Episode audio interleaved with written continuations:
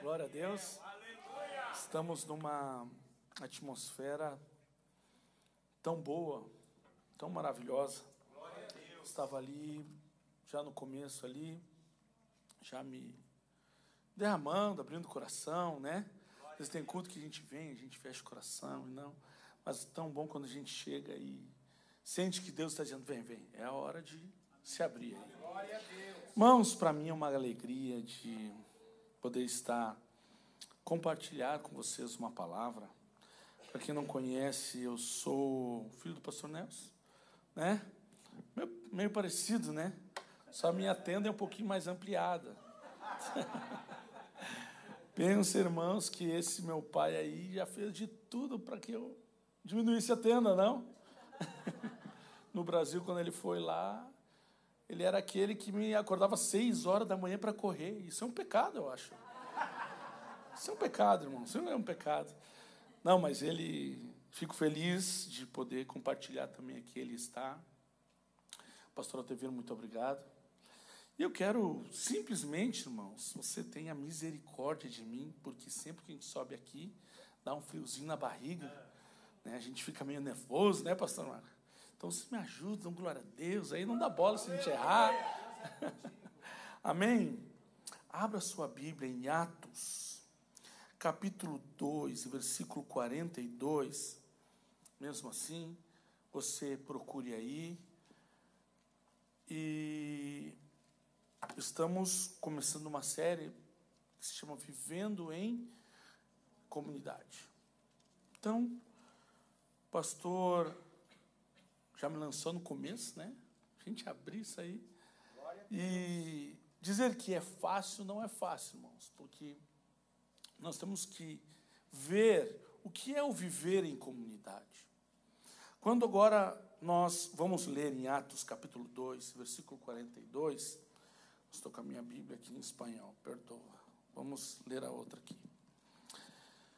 Diz assim: eles se dedicavam ao ensino dos apóstolos, e à comunhão, e ao partir do pão, e às orações. Todos estavam cheios de temor, muitas maravilhas, sinais eram feitos pelos apóstolos. Todos que criam mantinham-se unidos e tinham tudo em comum. Se há um modelo, irmãos, para nós olharmos, e alguns elementos que nós, como uma comunidade, porque nós somos uma comunidade. Quando falamos de comunidade, nós falamos sobre koinonia, comunhão, uma palavra do grego, que é comunhão, estarmos juntos, repartindo tudo em todos.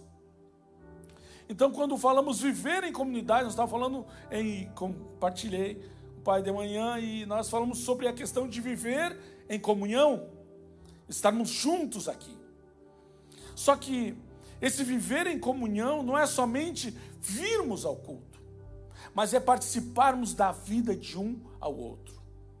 Quando nós olhamos para a igreja de Atos dos Apóstolos, veio o dunamis, o poder sobre aqueles que estavam reunidos orando. Eles estavam num lugar, no cenáculo, orando, pedindo: Senhor, manda a tua promessa, o teu espírito, aquilo que, aquele poder, aquele dunamis, aquela coisa que o Senhor iria mandar. E eles estavam reunidos até que veio como um som de um vento impetuoso e tomou a vida deles naquele lugar, naquele momento. Eles foram cheios do espírito.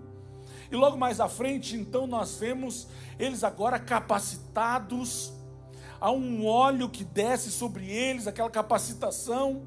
O que era no Antigo Testamento, que era dado por gotas pelo Espírito, agora há um rio transbordando dentro do homem. Por isso que ele diz assim: antes ele fala sobre uma fonte, fala para aquela mulher samaritana: uma fonte se criará do seu interior. E logo mais à frente ele diz nos versículos após, ou capítulo, ele fala sobre um rio de água viva dentro do homem. Porque a fonte, ela vai enchendo e quando ela transborda, ela transforma num grande rio. Então ele está falando sobre uma água viva corrente dentro de nós. Sobre o mover do Espírito. E esta igreja, não havia uma igreja, não havia o um templo, não havia ah, um púlpito, não havia nada disso. Havia um sentimento de viver para Jesus. Havia somente isso. Estamos juntos e agora Jesus foi, e agora o que vamos fazer? Ele nos ensinou que devemos orar. estudarmos os ensinos dele e partirmos o pão, que ali alguns falam que era o momento da ceia, que era um pouquinho diferente da nossa. Era estar juntos, é compartilharmos o alimento e cada um poder comer uma parte, estarmos conversando juntos, falando sobre os ensinamentos de Jesus. Então, Pedro prega daquela conversão em massa. E logo nós começamos a ir para onde nós lemos. E eles começavam a falar sobre os ensinos dos apóstolos nas casas. Vamos se reunir nas casas. Porque a, a igreja não é este lugar. Nós falamos, vamos para a igreja. Quem sabe o pastor fala com a sua família. Eu vou lá na igreja porque eu tenho algumas coisas para fazer. A verdade é que nós chamamos isso de igreja, mas só é igreja porque nós estamos aqui dentro. Se nós não estamos aqui dentro, não é igreja. Se nós não estamos aqui, não é igreja, é um local. Mas é o local aonde nós estamos vindo para cultuar a Deus, colocamos aqui um lugar. E quando nós olhamos agora alguns elementos importantes, e eu quero que você pense comigo, quero que você pense nessa mensagem, porque há alguns elementos que não pode se faltar no lugar de comunidade. Um clube, o pessoal se encontra para bater um papo. Mas quando se fala que nós estamos em coinonia, há uma conexão entre nós eu preciso, e quem sabe alguém vai dizer: quem é esse rapaz, esse gordinho aí lá em cima? Eu só vejo ele entrando e saindo. Quem sabe eu não conversei com você, quem sabe eu não tive esse envolvimento. Eu incomodo o pastor, pastor, vamos tomar um café, porque eu preciso lhe conhecer, o senhor precisa me conhecer, precisa saber como é que eu sou. Porque nós precisamos, ainda que somos muitos, nós precisamos conhecer um ao outro.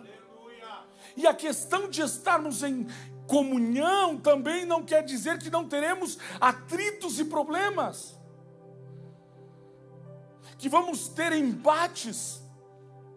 E quando a igreja aqui está dizendo, e eles perseveravam, primeiro elemento que nós precisamos ter é perseverar na palavra. É tão simples isso. Não é tão simples como nós pensamos. Porque se ele fala perseveravam, havia uma persistência em viver a palavra. Quantos aqui são confrontados muitas vezes pela palavra? Passa vergonha comigo aqui. Muitas vezes, quando alguém te deposita um pouco mais, quando precisamos mentir em situações para que a coisa esteja quando precisamos fazer coisas que o nosso ego está querendo dominar e não a palavra. E quando nós vemos isso, eles estão dizendo, eles perseveravam, porque o momento em que eles viviam era o momento que recebemos o poder. Agora todo mundo está nos perseguindo, e ainda não era grande perseguição. Chegaria um momento em que eles estavam todos reunidos cheios de Deus, falando em línguas, comendo. Oh, que maravilha! Coca-Cola para tudo que é lado, se tivesse, carne assada, aquela coisa boa que crente gosta, né? É só eu que gosto ou alguém gosta aqui? Se reúne tem que ter uma bolacha, um café. E depois sai falando só tinha bolacha e café. É, pecado murmurar, irmão. Agora, eles estavam nesse momento, mas Cristo estava olhando e disse assim: Eu enchi vocês para vocês servirem as nações e não ficarem onde vocês estão, que é onde muitas vezes nós fazemos. Outro dia estava pensando como é que eu posso ser um canal de bênção para aqueles que me rodeiam em meu trabalho. Como eu posso ser um canal de bênção para minha família? Como eu posso? E muitas vezes não faço o que deveria fazer, o que Deus está dizendo para fazer. Porque esse ambiente, irmãos, entenda, é fácil. É fácil de adorarmos a Deus com um louvor assim, com esse querido irmão que trouxe aqui essa muito criativo aqui, me dá, me passa essa unção de ter mais criatividade aqui, de que é uma pregação, uma mensagem. Eu disse, depois dele eu vou passar vergonha lá. Agora, quando nós pensamos nisso, quando nós começamos a olhar para de como a igreja primitiva vivia, nós pensamos que nós precisamos de, de viver estes elementos firmes em nós. Por isso que aqui é tão fácil de nós adorarmos a Deus. Por isso que aqui é tão fácil de recebermos, eu pego, eu recebo a palavra, eu quero para mim, aqui nós abraçamos os irmãos aqui, eu quero ver quando nós saímos daqui, porque os nossos Golias, nossos gigantes, não estão aqui dentro. Eles estão no nosso trabalho, estão na nossa casa, estão no nosso relacionamento, estão quando nós saímos daqui.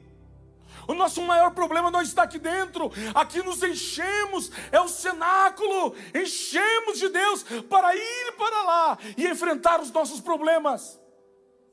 Problemas do casamento, problemas financeiros, problemas que muitas vezes estão dentro de nós, demônios que devemos tirar de dentro de nós. E muitas vezes o pastor não está lá para dar uma palavra, porque ele está fazendo as suas coisas o seu pai, seu amigo, seu irmão, outros não estão para dar a palavra. E é o momento em que nós dizemos assim: elevo meus olhos para os montes de onde me virá o socorro? E o salmista estava olhando e os montes estavam cheios de altares para Baal, para demônios. E ele diz: Elevo meus olhos para os montes, de onde me virá o socorro? E aí ele diz: Ah, já sei. E o Espírito fala: O meu socorro vem do Senhor que fez os céus e a terra é dele que vem. Ah, sabe o que é isso? A palavra falando no coração. e perseveravam, lembravam da palavra. Sabe aquele momento em que, como Pedro estava lá, passou a noite toda, trabalhou durante o dia com Jesus, foi de noite pescar, não fala por quê. Mas ele foi pescar lá e não deu certo. Aquele dia que tudo deu errado. Ele volta, Jesus está vindo. Seu Pedrão, é seguinte, vamos lá. Lança de novo a rede. Ah, Senhor, ah, tive um dia de cão, Senhor. Passei a noite toda, estou estressado. Dava mil e uma coisa. Daria uma lista para dizer para Jesus que, ah, Senhor, tá de brincadeira, eu estou cansado. Mas, e aí o Espírito e a palavra, ela entra e ela está falando durante o dia durante o trabalho, durante o conflito, durante você estar no seu carro, quem sabe há problemas, e você diz o que eu vou fazer, e a palavra começa a falar, ela começa a queimar, e aí ele está dizendo: Eu não vou, Senhor.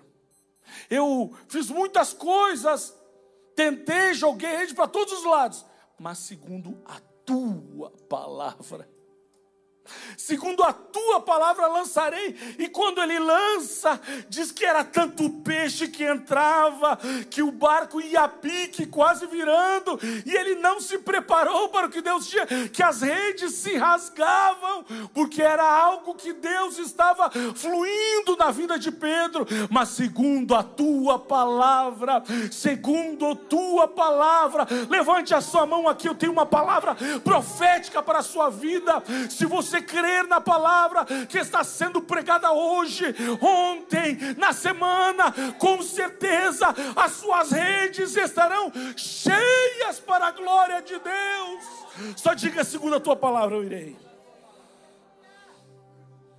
Segundo a tua palavra, eu vou jogar. Pedro estava sendo moldado para que o momento que o mestre não estivesse, ele vi, iria viver ele iria viver. Ele disse: O Senhor não está aqui, mas a Sua palavra está aqui, Seu Espírito está aqui. E então ele, agora, passa por alguns momentos, algumas situações, que eu acredito que Ele está moldando a igreja, está moldando um, uma futura comunidade. Quem sabe ele, em algum culto caseiro, ele estava contando, e um dia eu estava cansado, estava frustrado, mas o Senhor disse para eu lançar as redes mais uma vez. E ele diz mais uma vez. E ele não diz só uma, duas vezes, ele continua dizendo mais uma vez. Não Deus rasgou as redes, vai lá, arruma elas e volta mais uma vez. E mais uma vez, e mais uma vez, e mais uma vez, e mais uma vez. E aquele, eu lembro, aquele que confessa a sua transgressão, alcança a misericórdia, está dizendo a misericórdia para ti, Pedro, sempre, sempre, sempre, sempre que houver um coração arrependido, a misericórdia para você se torna alcançável. Há um momento em que, quando nós falamos em perseverar, é a palavra que está viva a cada dia, esta palavra que é ministrada aqui a cada vez. Quando passamos alguns conflitos, eu não canto nada, irmão, ao contrário do meu pai. Não canto nada, mas a minha esposa sabe, estou sempre ouvindo, toco duas, três notas, toco uns dez hinos. Mas, muitas vezes, em momentos em que eu estava em conflito, eu gostava de cantar. Porque eu entendo que quando nós adoramos a Deus, ela atrai a presença, o Espírito fica mais próximo e nós sentimos aquela paz que excede o entendimento. Há um hino que diz assim, em momentos de conflito, que é um hino antigo, porque eu gosto de alguns antigos, diz assim: Vem Espírito de Deus, vem Espírito de Deus, o meu coração é o teu altar. Vem Espírito de Deus, vem Espírito de de Deus, o meu coração é o teu altar.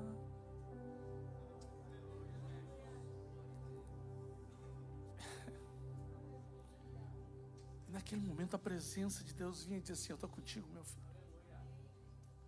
Lança mais uma vez a rede. Joga mais uma vez.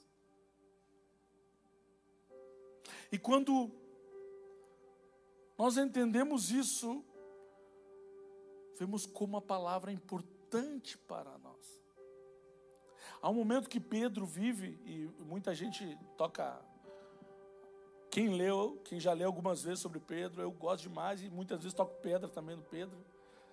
Porque às vezes ele é extraordinário em viver algo. Com...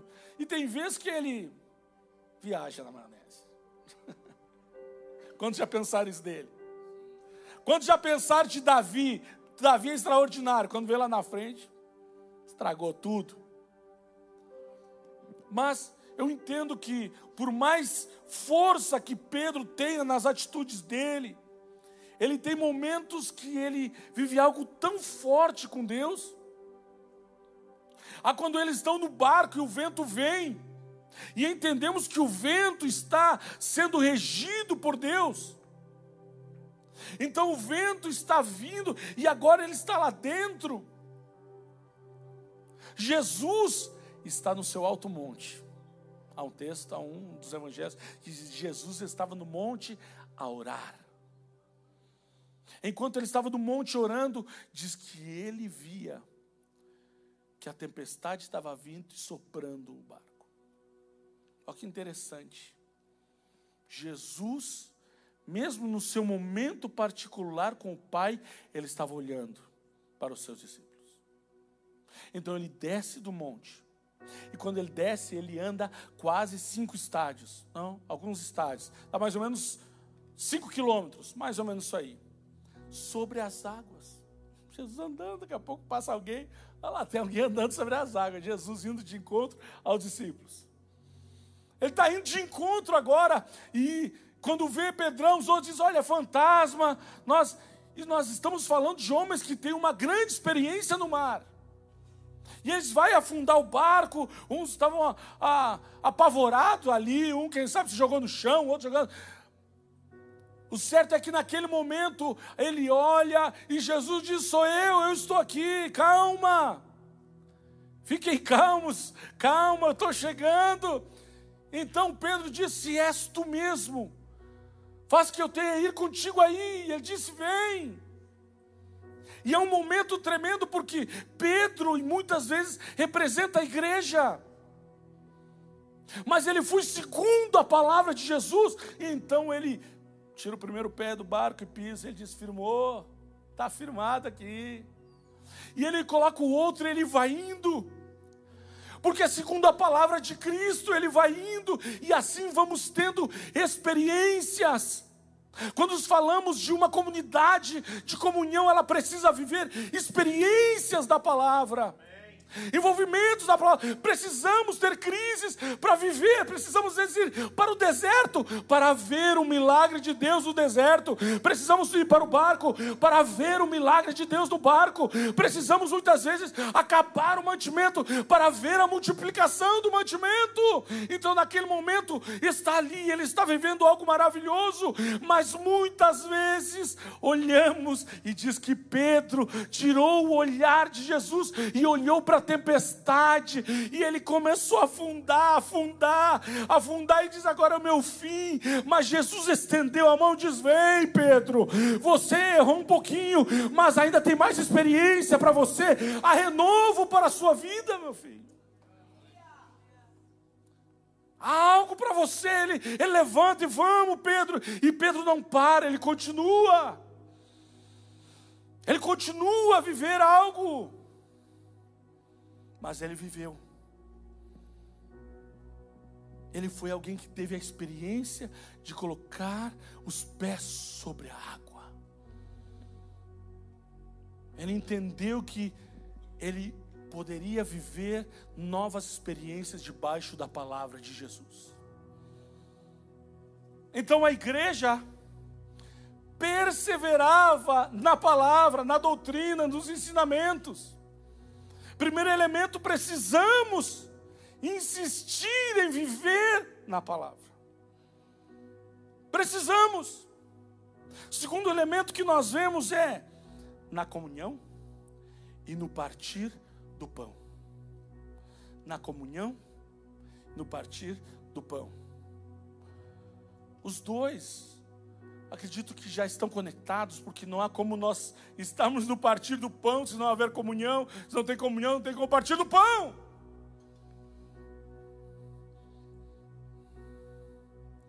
E quando falamos do partir do pão na comunhão, aí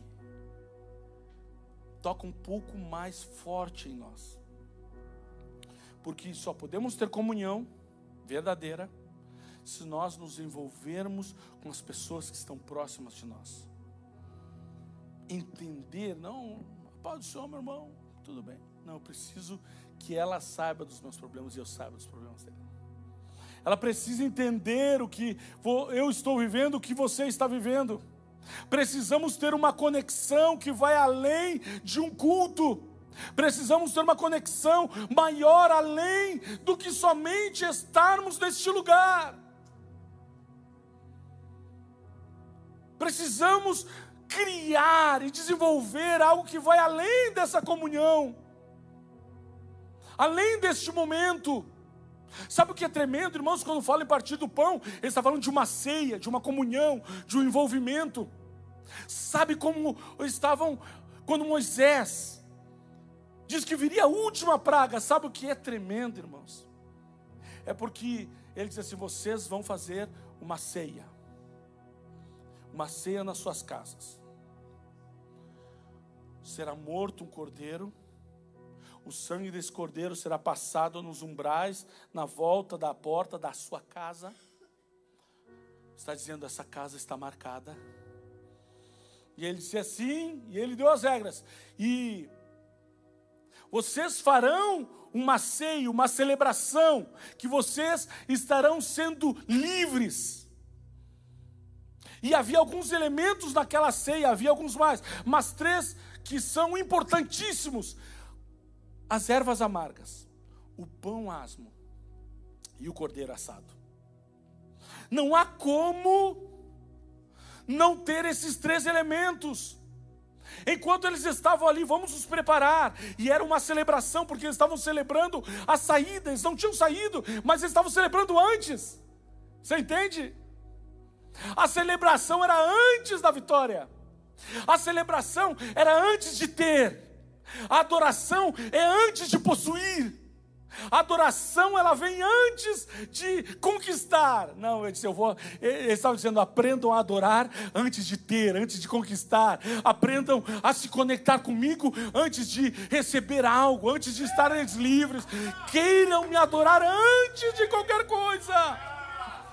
O princípio da adoração é adorá-lo sem ter, porque ele já deu muito, e o que ele der é, é, é a mais, é extra. Aleluia. Quantos estão entendendo isso aí? Levante a sua mão para o céu e libere glória nessa noite aqui. Então, quando eles ó, vamos preparar, imagina, estamos lá na casa do pastor Marco lá, ô pastor Marco, o que tu vai fazer? Ó, Deus falou que nós temos que fazer um cordeiro, o cordeiro já está preparadinho, está limpo, já, já peguei, já passei na minha porta, estão marcado, está uma benção. Tá, tem, o que, que tem? Já preparei as ervas amargas.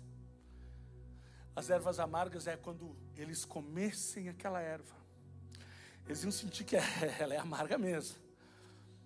Eles estavam dizendo assim: o Egito foi muito amargo. E eu quero agradecer a Deus porque eu não vou viver mais esse amargo. O pão asmo estava dizendo que é o pão sem fermento, estava dizendo assim: Eu estou sendo separado agora. Não terei mais mistura com o Egito, não. Agora eu sou um povo livre e separado das trevas. E a outra é o cordeiro alguém morreu para que a minha casa não sofresse a morte. E sabe o que é comunhão?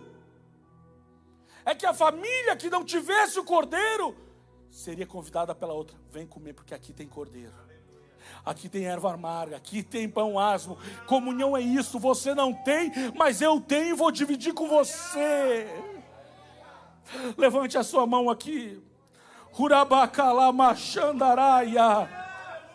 Deus está dizendo o que você tem é para servir, o que Ele tem te dado é para servir, tudo que você está possuindo, seja espiritualmente, naturalmente, é, é para servir pessoas, é para que pessoas sejam tocadas. Diga para a pessoa: tudo que você tem é para servir. Porque a comunhão verdadeira é tudo que eu tenho, é para servir.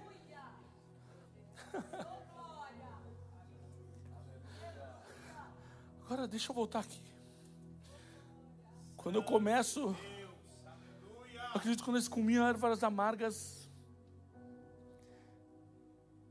e muitas vezes, desculpa aqui, precisamos comer essas amargas para lembrar de onde nós saímos e onde nós estamos.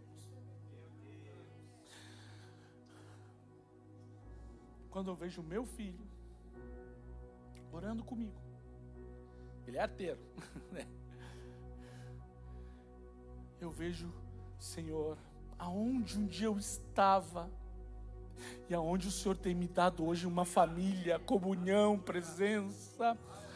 Pai, obrigado, porque às vezes nós queremos mais é pedir e pedir para Deus, mas enquanto comemos ervas amargas, lembramos que um dia não éramos nada e hoje estamos com a Sua presença, estamos aqui arrumados, bonito, gordinho, lustroso, perfumado, porque a Sua presença nos alcançou. Levante a sua mão para o céu aqui e libere uma palavra de exaltação e glória para Ele. Diga. Uraga, xandalabarabacandaraya, oraba, cutuca o irmão do lado, diz irmão, ah, fala uma palavra, diz Jesus, tu é bonito, tu é maravilhoso, tu é cheiroso, fala alguma coisa, exalte a Ele.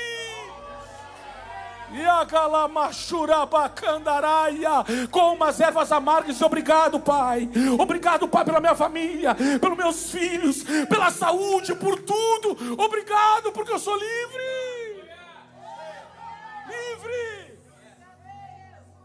Pecado quer me dominar, mas Ele não pode, porque somos livres.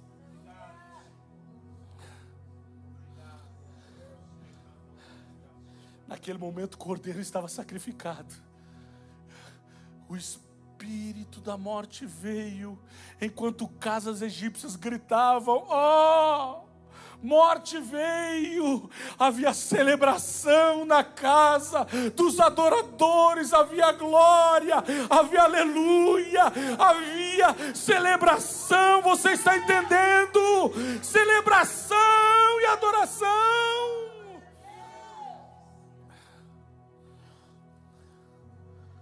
no partido, se nós vivemos uma comunidade, precisamos dividir o cordeiro. Não estou falando de Jesus, Jesus está dividido para todos nós aqui. Mas precisamos dividir aquilo que temos.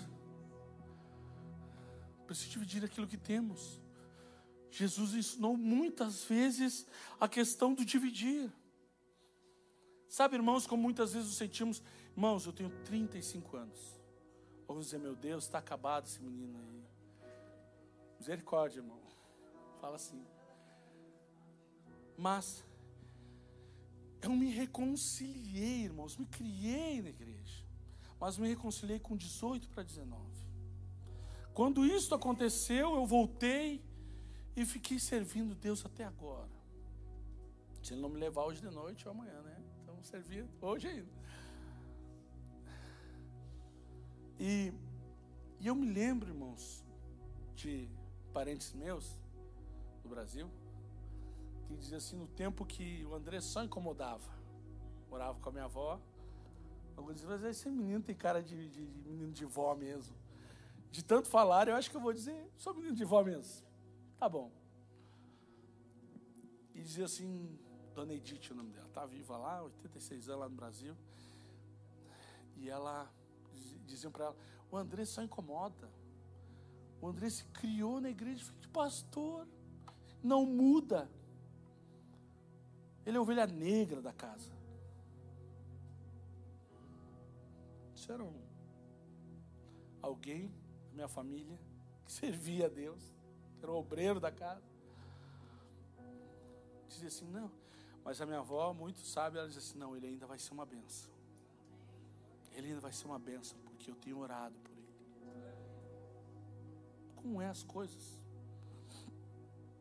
Uma das maiores influências, uma das maiores influências da minha vida é esta senhora, que nunca assumiu o altar, isso é uma vergonha, mas gastou muito sapatinho no hospital, indo entregar folheto, eu me criei isso, indo fazer culto caseiro, falar, cantar ainda harpa.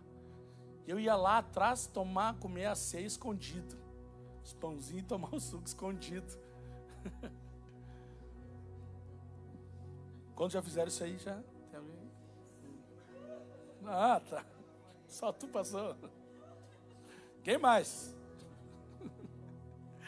Agora, imagina, irmãos, passaram, Jesus passou o dia pregando passou o dia pregando, falando, manifestando o reino, tudo mais, e agora chega um momento em que aqueles quase 15 mil homens, mulheres e crianças estão lá e eles, ó Jesus, a noite está chegando, manda esse povo embora, mas nós estamos distantes, e o povo está com fome, o povo está com sede, o povo está Está com a barriga para dentro. Você comer alguma coisa, sabe o que é crente? Crente você comer, não comemos nada, Jesus. Só alimento espiritual estamos cheios. Mas precisamos de alimento também para o corpo. Para manter o saco vazio, não para em pé. Jesus, olha, ele disse assim, e o que, que, que nós temos?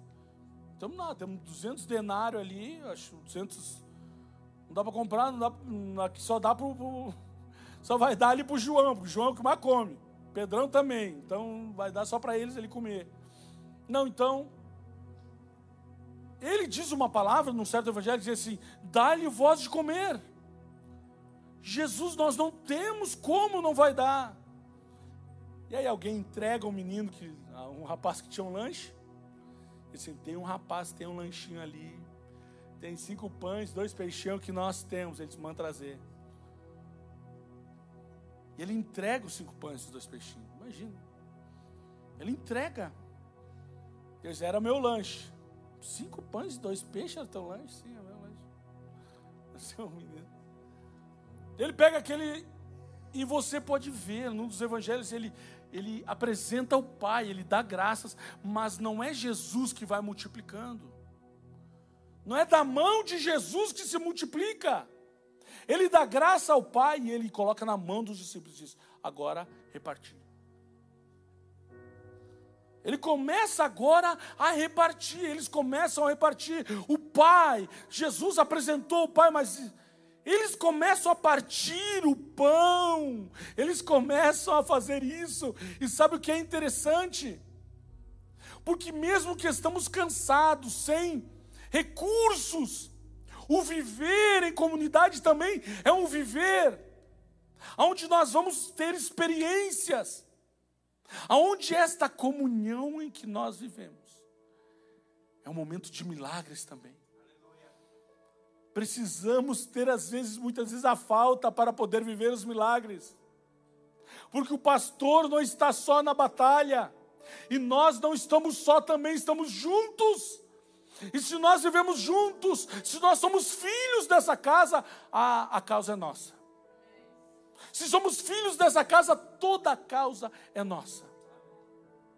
Se o problema do irmão que ele está passando, eu preciso saber para poder orar com ele, chorar contigo. Agora eles começam e eu comecei a entender que o pouco na nossa mão é pouco, mas o pouco na mão de Jesus é muito. O pouco na nossa mão vai ser de companheiro do peixe, vou cortar ali uma fatiazinha com a gilete para dar para todo mundo ali. Mas quando nós entendemos, Senhor, eu tenho tão pouco para te apresentar, eu tenho tão pouco para te dar, mas Senhor, abençoa aqui, Senhor. Abençoa, porque se o Senhor abençoar, isso dará para uma multidão, para muitas vidas. O pouco que você tem é muito na mão do Senhor. O pouco que você tem é muito na mão do Senhor. Levante a sua mão para o céu e creia nesta palavra. O pouco que você tem é muito.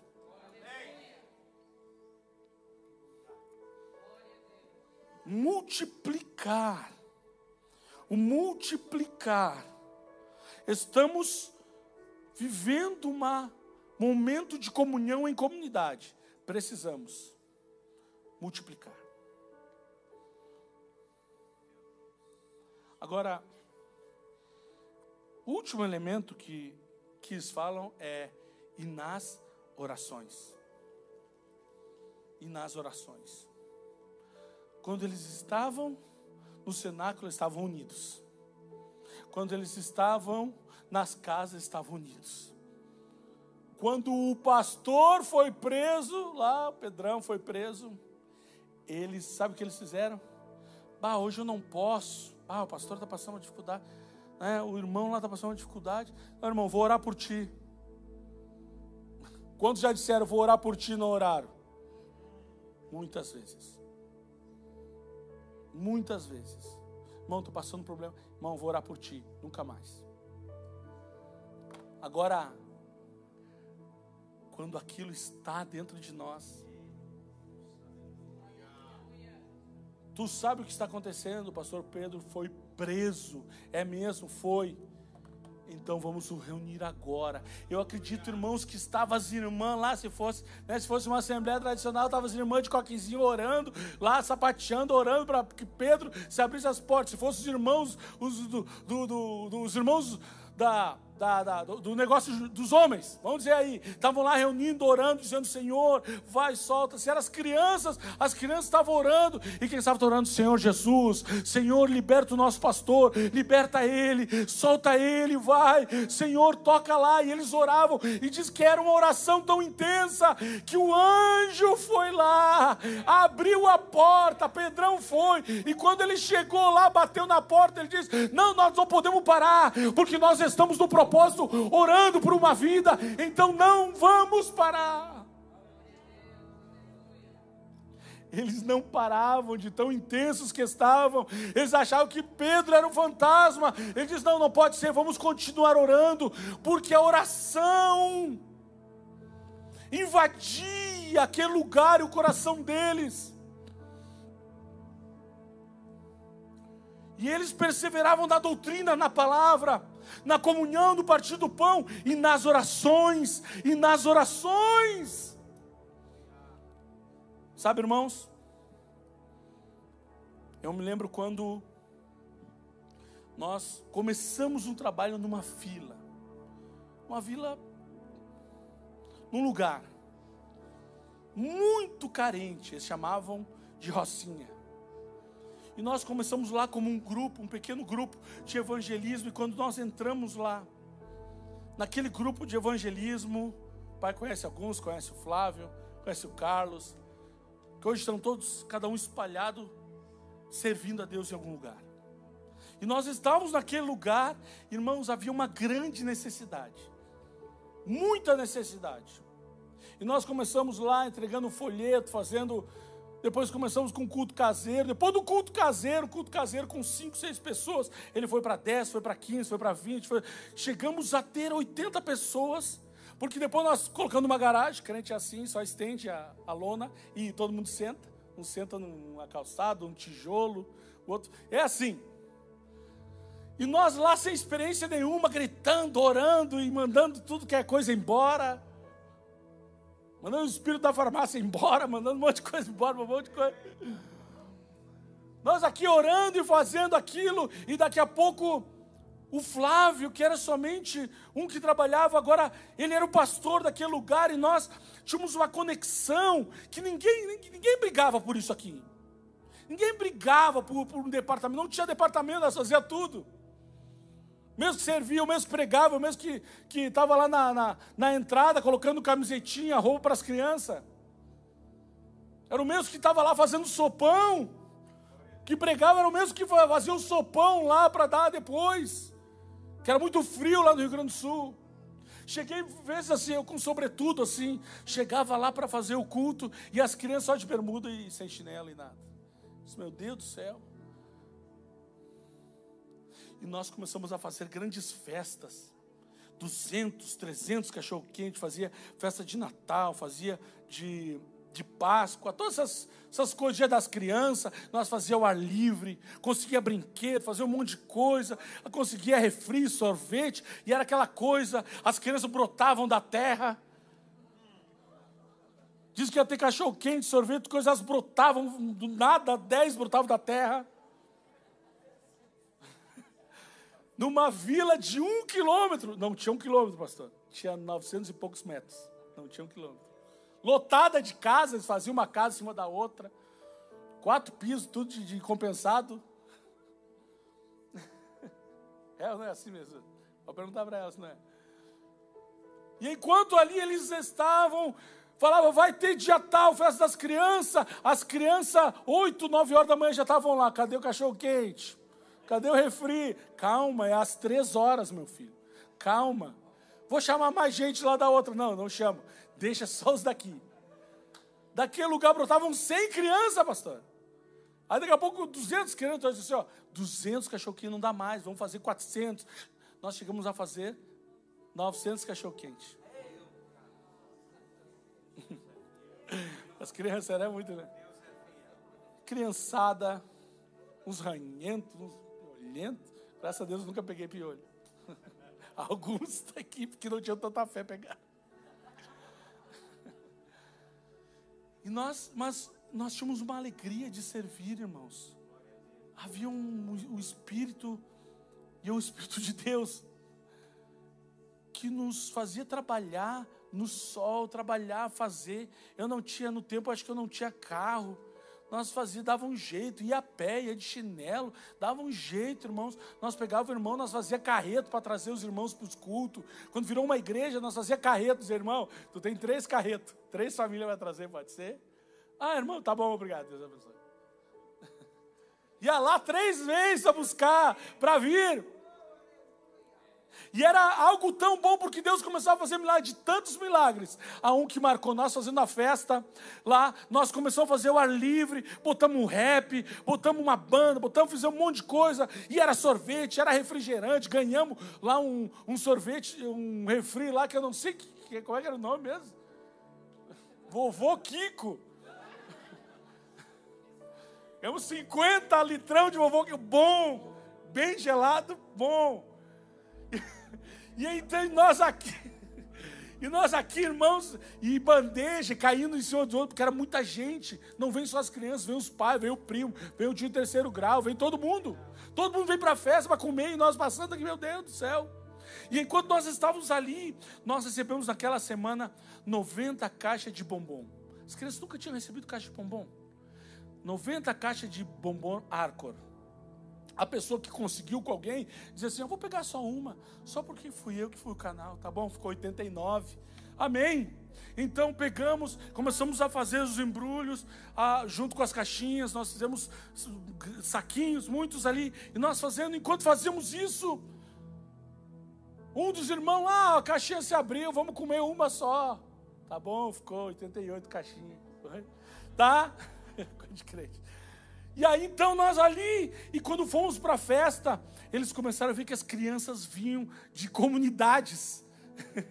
de muita gente, vai ter mais de 100 crianças, então assim, vamos priorizar as crianças que vêm na escola, porque era muita criança. Então tá, vai.